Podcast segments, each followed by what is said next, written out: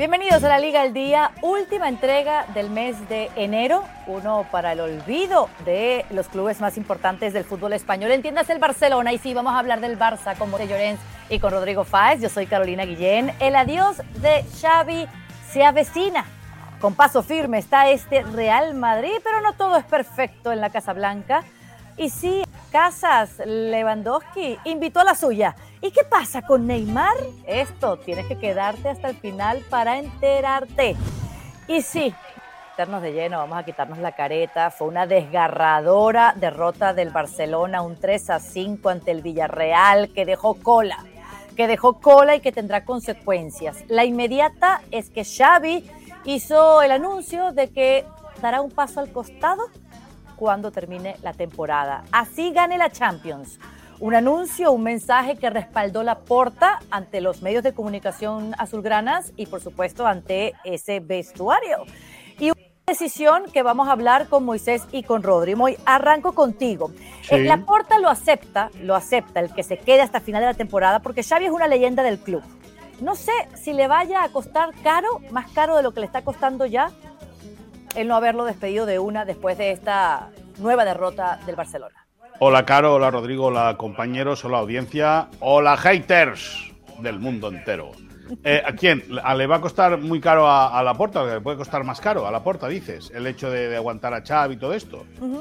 Bueno, al final hay que ver si Xavi acaba la temporada. Eso punto número uno. Punto número uno. Eh, eh, porque claro, si, si el Barça el miércoles pierde con Osasuna, eh, y la, situación o, arreglan un poco los resultados, que ahí ya tienen que meter mano a los jugadores, lógicamente, o la situación será insostenible completamente. O sea, el decir, el decir que, que eh, se va ahora, faltando cinco meses para que acabe la temporada, es como el, el tipo que fuma que dice, de aquí cinco meses voy a dejar de fumar, pero estos cinco meses voy a fumar. Es decir, al final eh, em, la situación se puede convertir en insostenible. Y hay una cosa que, a mí personalmente me chirría del, de Xavi y de, de todo lo que vivimos el sábado por la noche. Acabado el partido, Xavi no atendió a ESPN en la, en la flash interview. Sí que estuvo, por ejemplo, hablando con los compañeros de Bim Mena, pude presenciar y escuchar eh, lo que dijo entonces Xavi. También atendió a los compañeros de Azón.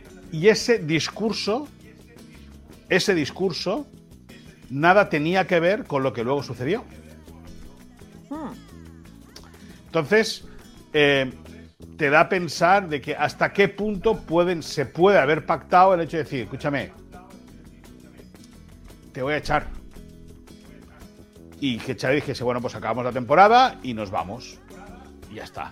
Ahora, queda abierta la puerta a que, lógicamente, mandando los resultados, Xavi ahora se puede haber liberado. Porque fuentes de, fuentes consultadas, fuentes del staff técnico consultadas por ESPN dicen que bueno, que la situación o la intención es aguantar, ¿no? Hasta el final de temporada, pero lógicamente mandará los resultados. Y luego, para la puerta se le puede venir un problema. Porque, como hemos comentado varias veces, Rodrigo y yo, es el paraguas. De, el paraguas de Laporta era Xavi. El que lo paraba, el que paraba las críticas al presidente era el entrenador. Y ahora ya sin el entrenador o con el entrenador con fecha de caducidad, veremos si es hasta el 30 de junio, pues los tiros pueden ir al presidente. Lo que está claro, Caro, y no quiero que se me olvide este concepto, es que el equipo de fútbol es una metáfora de cómo está el club. Ni más ni menos. Y el que es máximo responsable de cómo está el club, tiene nombre y apellidos, que es Joan Laporta. Te lo compro.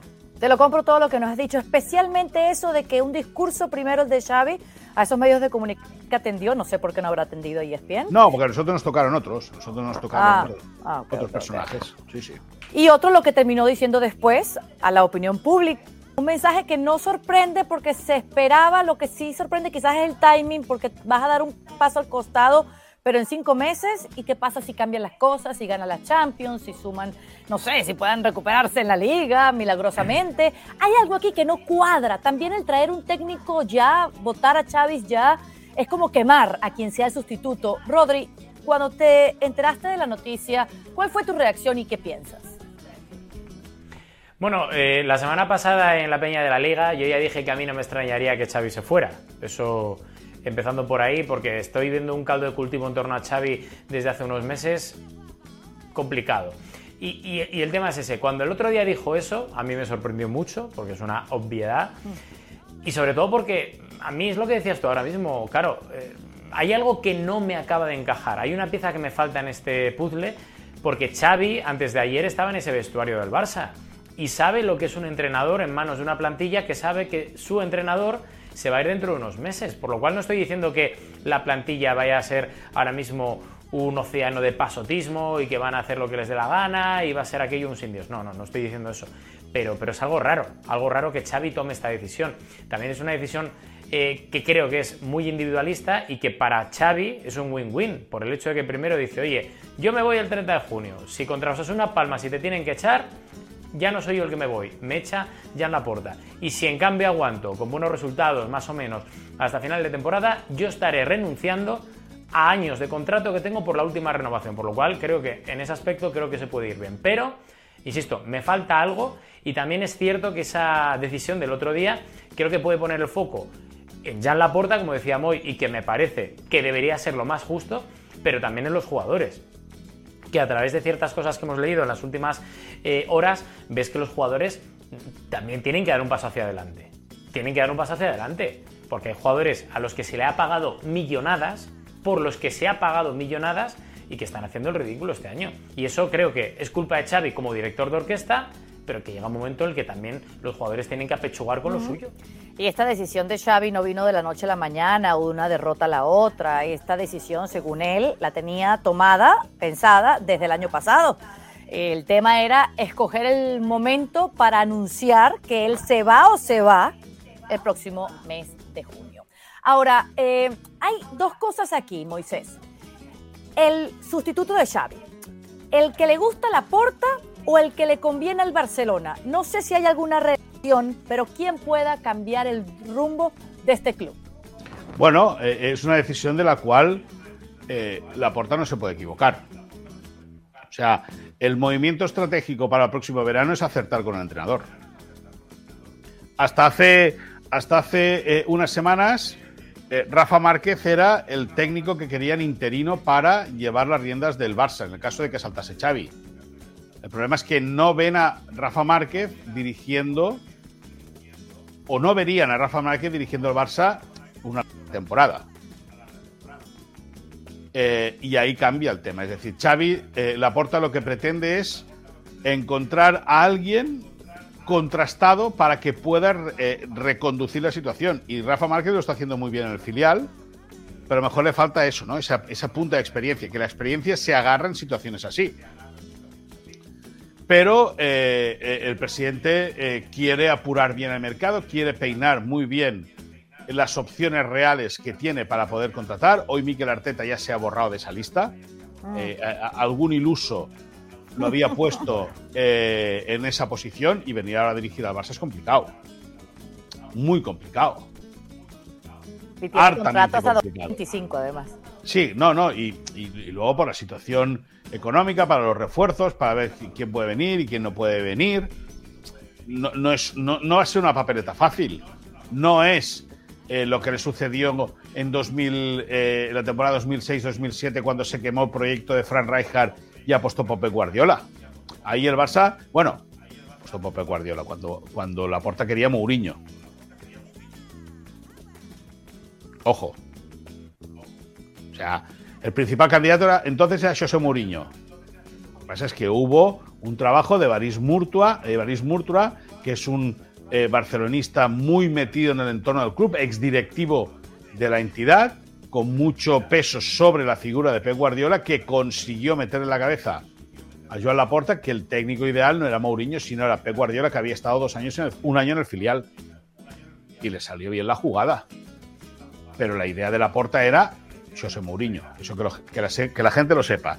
Dicho esto, eh, opciones. Bueno, eh, en 2021 ESPN ya destapó el nombre de del que entonces era el seleccionador alemán y que fue eh, técnico también del Bayern de Múnich. Ahora se me ha ido el santo, el, el, el, santo a la cabeza.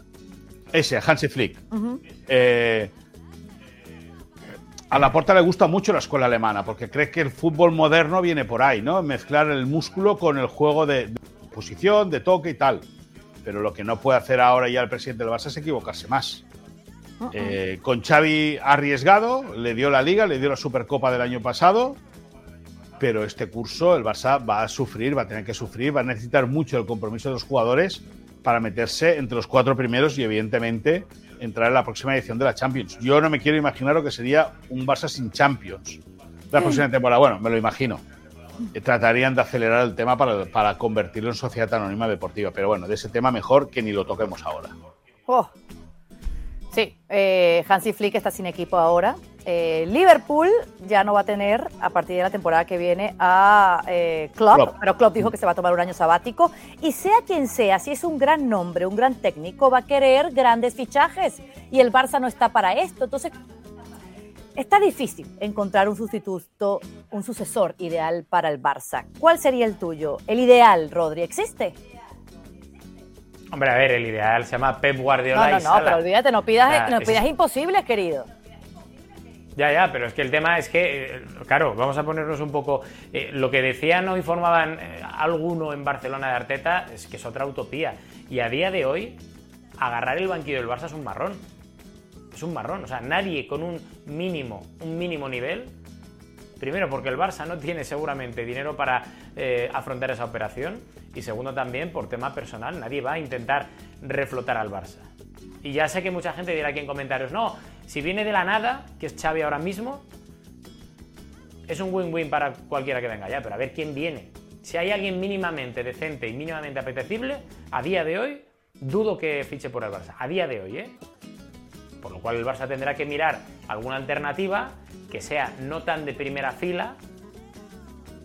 Klopp, por ejemplo, que se me viene ahora a la cabeza. ¿Podría ser? Pues podría ser. Pero ya él mismo dijo que no, que quería un año sabático tranquilamente, fuera ahí lejos del fútbol de élite para tranquilizarse y verlo con perspectiva, uno menos. Que es el único que creo yo que podría ser un entrenador de nivel, con ganas, con carácter, con cartel y con ascendencia. Para mí sería el ideal, pero a día de hoy es imposible. Es que no veo a otro. O sea, ahora mismo me dices, un entrenador que haya para el Barça. Es que no veo otro. Y ojo, no estoy diciendo que con esto Xavi sea el ideal, ¿eh? Ojo. Pero es que no se me viene a la cabeza. Zidane, Zidane. problema Zidane. Bueno, Zidane. No hable mucho de Zidane, que estás. No, no, por eso, no. Como Zidane es mejor que Xavi, pues Zidane. Estás muy de moda, ¿eh? Con eso. Los haters, ¿eh? Los haters. Bueno, cuidado, cuidado. y si ese sucesor llega antes de lo previsto, antes del mes de junio. Y ya nos decía Moisés que el partido de este miércoles será clave para saber si Xavi se va antes o no. Ese partido contra los Asuna comienza a las 12.55 hora del este este miércoles por la pantalla de ESPN Deportes en los Estados Unidos y también por ESPN Plus.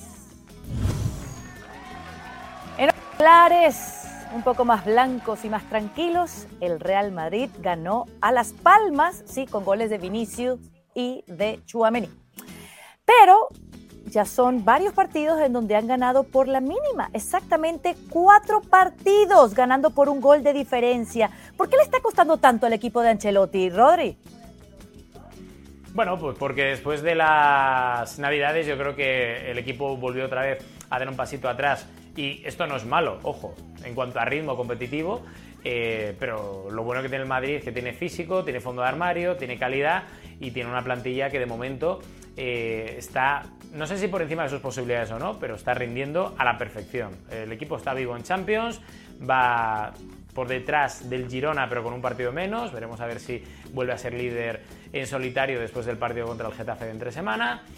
Ha ganado un título como es la Supercopa de España y está, bueno, después de lo que pasó con la Copa del Rey, pues ya vemos que, que, está centrado en lo que está centrado, pero, pero creo que es un equipo solvente, es un equipo que sabe que cuando se pone por detrás en el marcador, como ocurrió este último fin de semana, sabe darle la vuelta a la, a la tortilla, tiene mucha pegada, porque a pesar de que no haya delanteros específicos más allá de José Lu, sigue teniendo muchísima pegada y es un equipo que sobre todo es sobrio, tiene una fiabilidad que para mí seguramente no tenga otro tipo de, Real Madrid de Ancelotti en los últimos años, por lo cual yo creo que a este Real Madrid no se le puede poner ningún pero, porque si sumamos lo que te decía ahora mismo de José Lu y la falta de un delantero centro específico de nivel, eh, hay que sumarle lo de las lesiones, lesiones de larga duración, de menos duración, pero que ha tenido a nivel de intermitencias durante toda eh, la primera vuelta. Creo que el trabajo del Madrid está siendo impecable en ese aspecto. Sí, es, eh, digamos, un mes de enero con altibajos, pero al final, Moy, con un saldo a favor, porque allí está el Real Madrid. Basta que se ponga el día en la cantidad de partidos. que tiene jugados como para que esas cuentas se ajusten y tengan todos la misma cantidad de enfrentamientos en esta tabla que así marcha con el Girona arriba con 55 puntos, el Real Madrid lo persigue con uno y recuerden, el Madrid, el Atlético y el Barcelona tienen todos un partido menos en eh, el fútbol español. ¿A qué atribuyes que este Real Madrid pues no esté ganando tan holgadamente sus partidos? Bueno, me recuerda un poco a lo que sucedió el año pasado, ¿eh?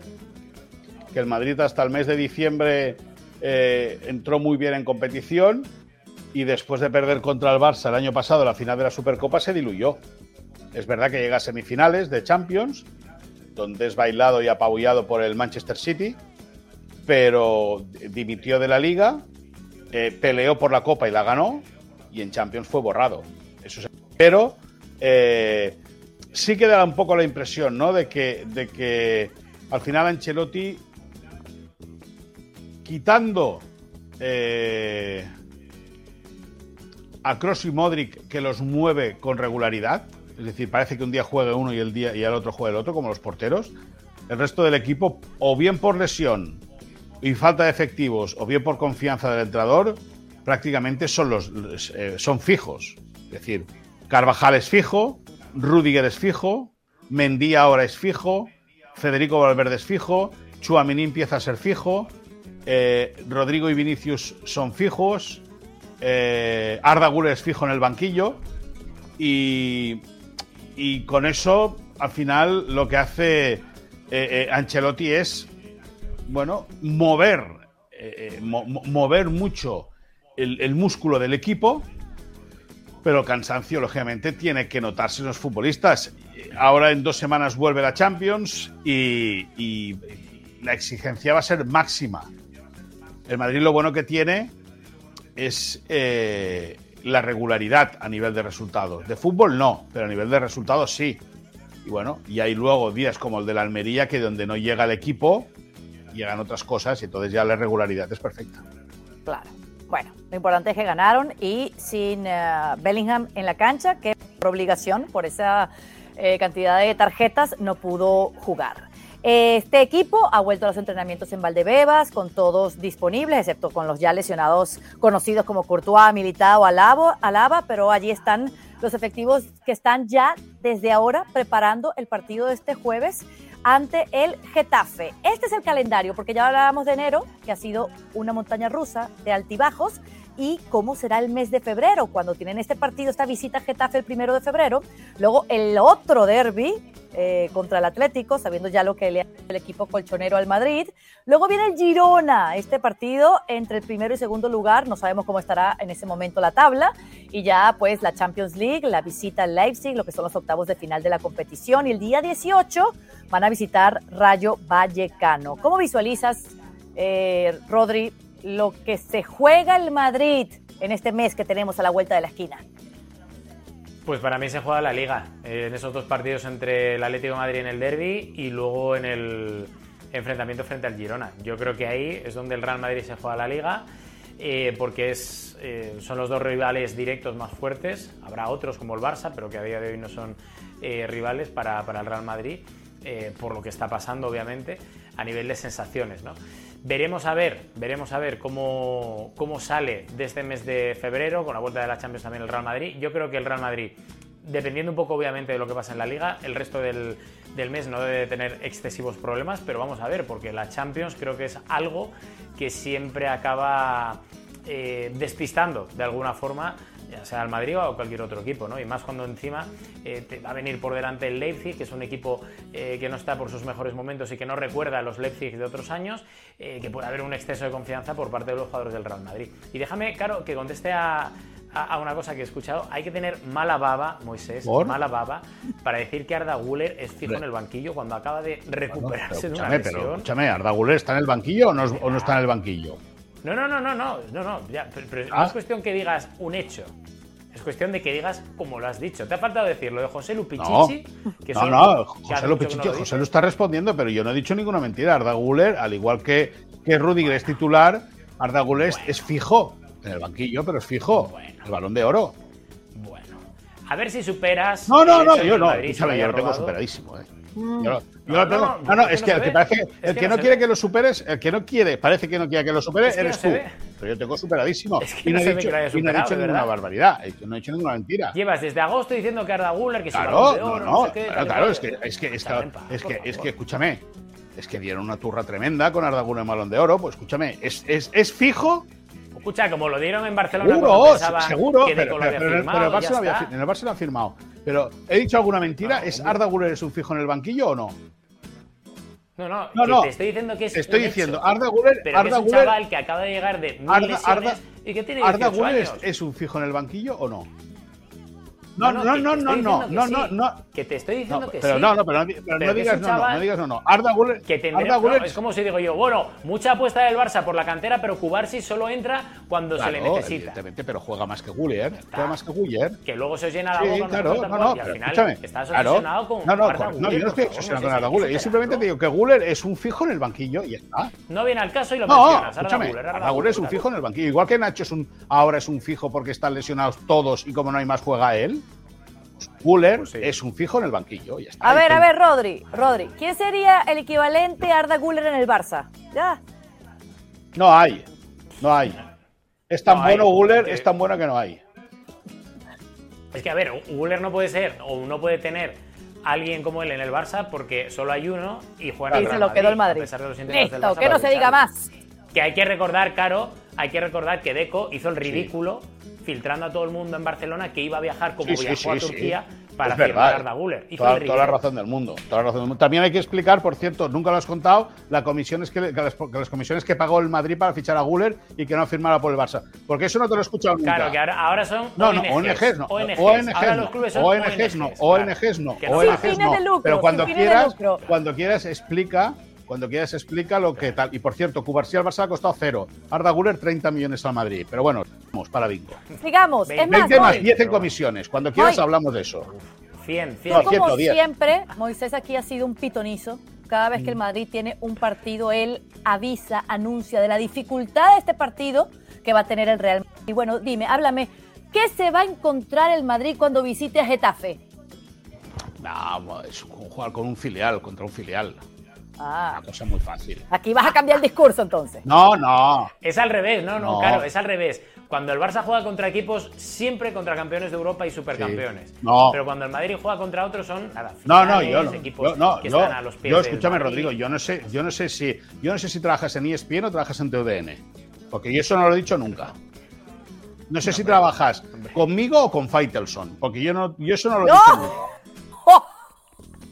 ¿Me entiendes? Yo eso no lo he dicho nunca. Para empezar, yo, yo creo que, a ver, el Getafe es un, es un equipo eh, eh, incómodo. Es un equipo incómodo. Porque es, eh, es un equipo, como se dice aquí y que nadie lo malinterprete, es un equipo perro. O sea, un equipo que te puede complicar la vida. Y sí que puede ser una de las salidas ásperas que le quedan al Madrid. Más allá de que tiene que jugar en San Sebastián, más allá de que Vinicius tiene que ir a ver a sus amigos de Valencia, eh, eh, más allá de que, de que no sé si el Madrid tiene que ir a Mallorca o... No, le quedan salidas hartamente complicadas al, al, al, campeón de la Supercopa. No le quedan. Pero, pero al fin y al cabo, el Getafe es un campo, por ejemplo, que se le incomoda, se le atraganta más al Barça que al Madrid. Y, el presidente del Getafe es socio del Madrid, ha querido ser presidente del Madrid y que, bueno, que, en condiciones normales el Madrid tiene que ganar.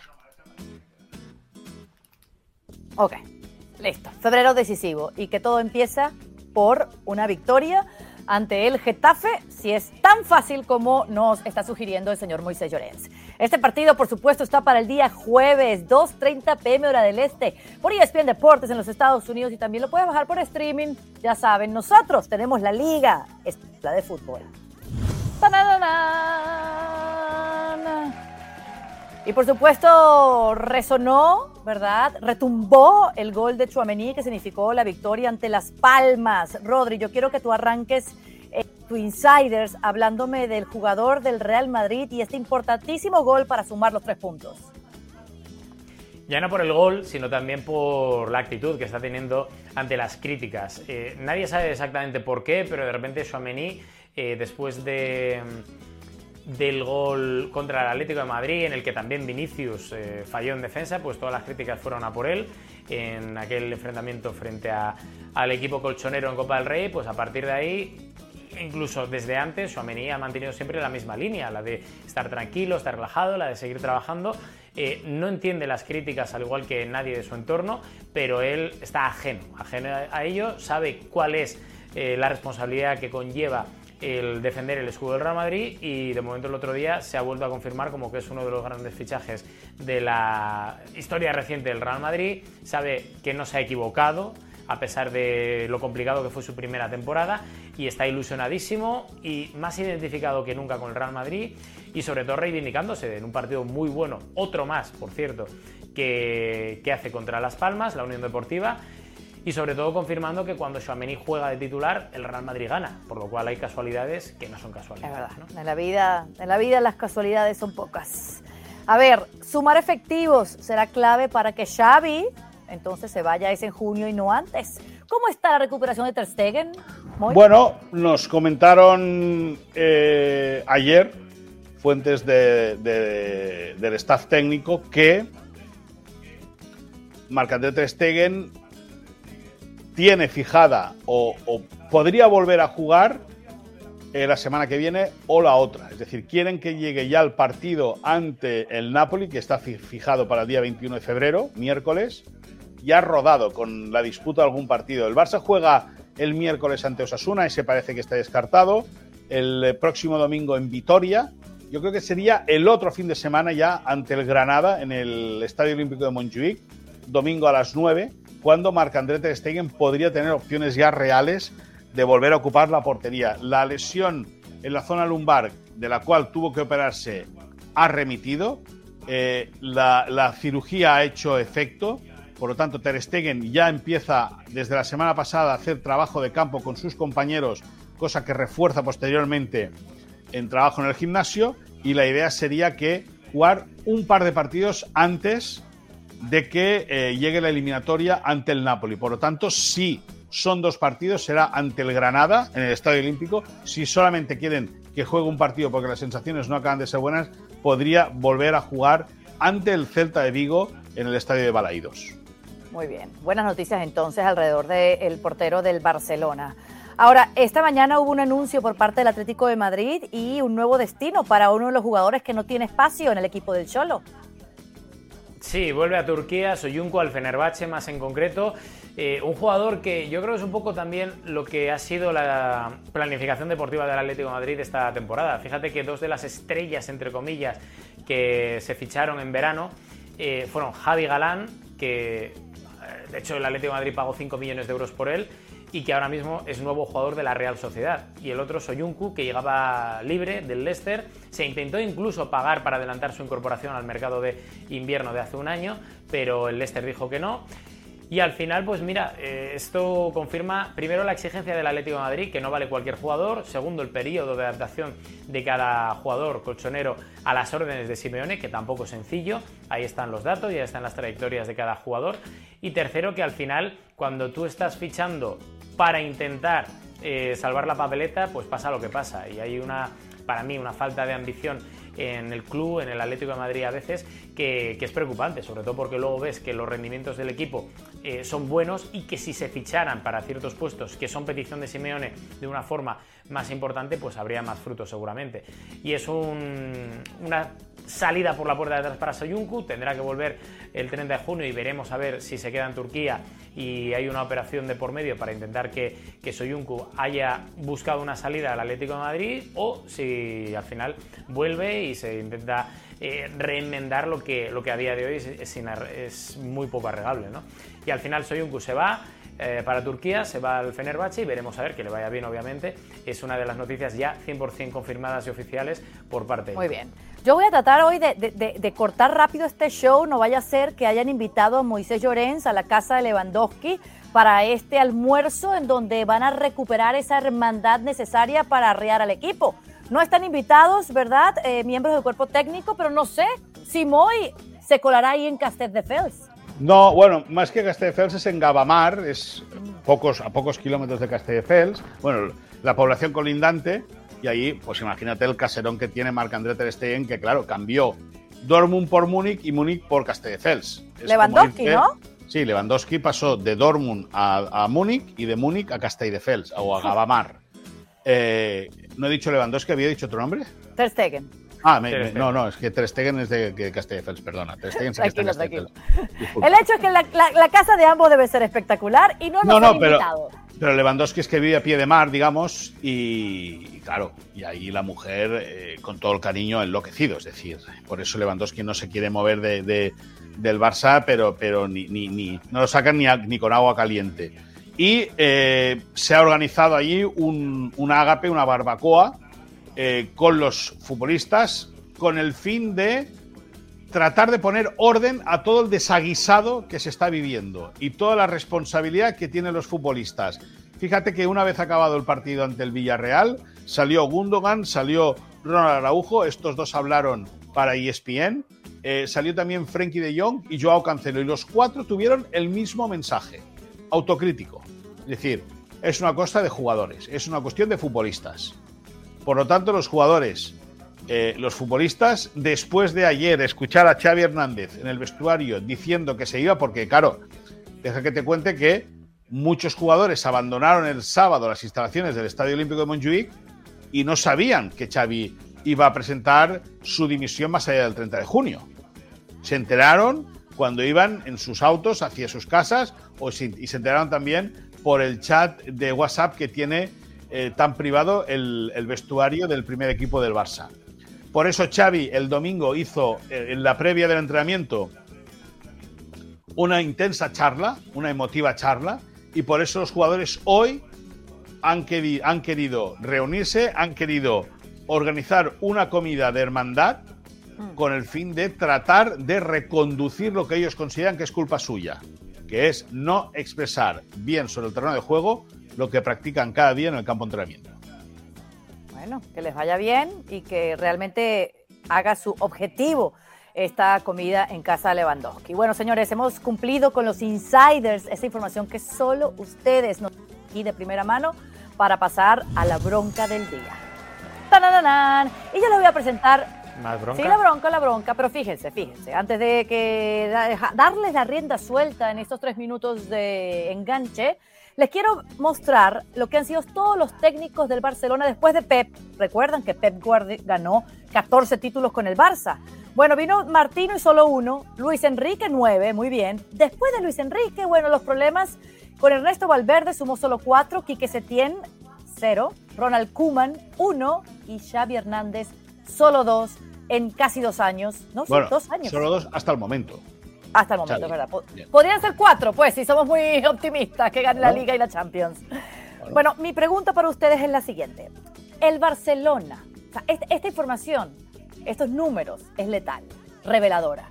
El Barcelona sabe contratar entrenadores y llegue quien llegue al club azulgrana, va a seguir siendo lo mismo.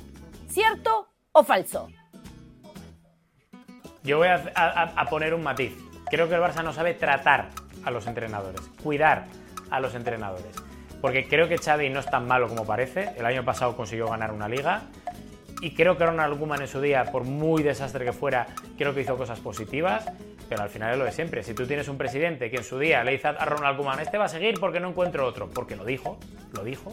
Y si tienes a un entrenador al que andas filtrando por ahí que no es mi prioridad, pues pasa lo que pasa. Ese es el problema. Que hay una falta de respeto de Jan Laporta y de su directiva con esos profesionales que para mí es lamentable. Lamentable y al final es, como dijo Moy en el principio del programa, un reflejo de cómo está el club. Sí, sí. Yo en ese sentido eh, pienso, por ejemplo, que Guardiola tuvo la suerte de tuvo la suerte de eh, a ver cómo te lo digo, de Guardiola, de encontrar a la mejor generación, a la mejor hornada de futbolistas de base del Barça, complementada con extranjeros de mucho lujo y el mejor futbolista de la historia. Ahí Guardiola tuvo, evidentemente, eh, la capacidad de, unificarlo todo y de explotar ese equipo al máximo. Y luego, yo estoy de acuerdo con, con lo que dice Rodri. Es decir, al final, eh, Bartomeu se equivoca. Bartomeu se equivoca echando a Valverde, porque Valverde gana de los cuatro títulos, dos son ligas. Y una le gana, la gana en febrero y la otra la gana en marzo. Porque es así. Es verdad que Valverde tuvo los trompazos en Roma y en Liverpool. Que posiblemente si el Barça hubiese eliminado al Liverpool y se hubiese metido en la final, con la dinámica que llevaba ese, ese, ese, bloque, ese grupo, habría hecho triplete, habría ganado Liga, Copa y Champions. Tenía muchos números, pero, pero no pasó pero no pasó. Y yo creo que, yo creo que eh, Bartomeu ahí se equivoca, lamentablemente, echando a Ernesto Valverde. Y se equivoca más aún firmando aquí que se tiene.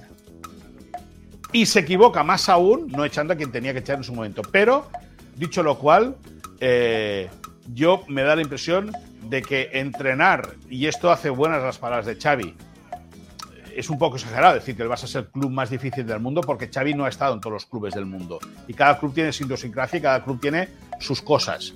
Pero, dicho eso, me da la impresión de que, de que el, al final el, eh, entrar al Barça es muy difícil. No es que no hayas sabido encontrar entrenador, sino que no has sabido hacer que el entrenador se haga propio con el club. Es un desastre. Bueno, un desastre no.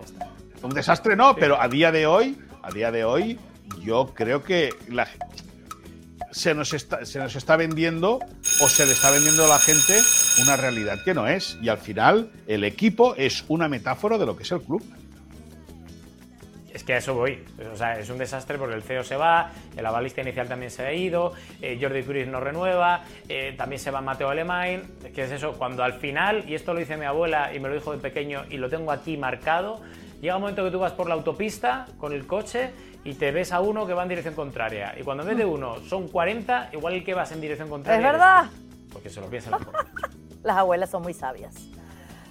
Bueno, eh, gracias, señores, por esta bronca. Sin engancharse eh, así agresivamente, han tenido una muy amena charla de puntos encontrados y al final todos vamos al mismo lugar. Queremos el bien del Barça, el bien del Real Madrid, el bien del Atlético para que el espectáculo sea más a favor del fútbol.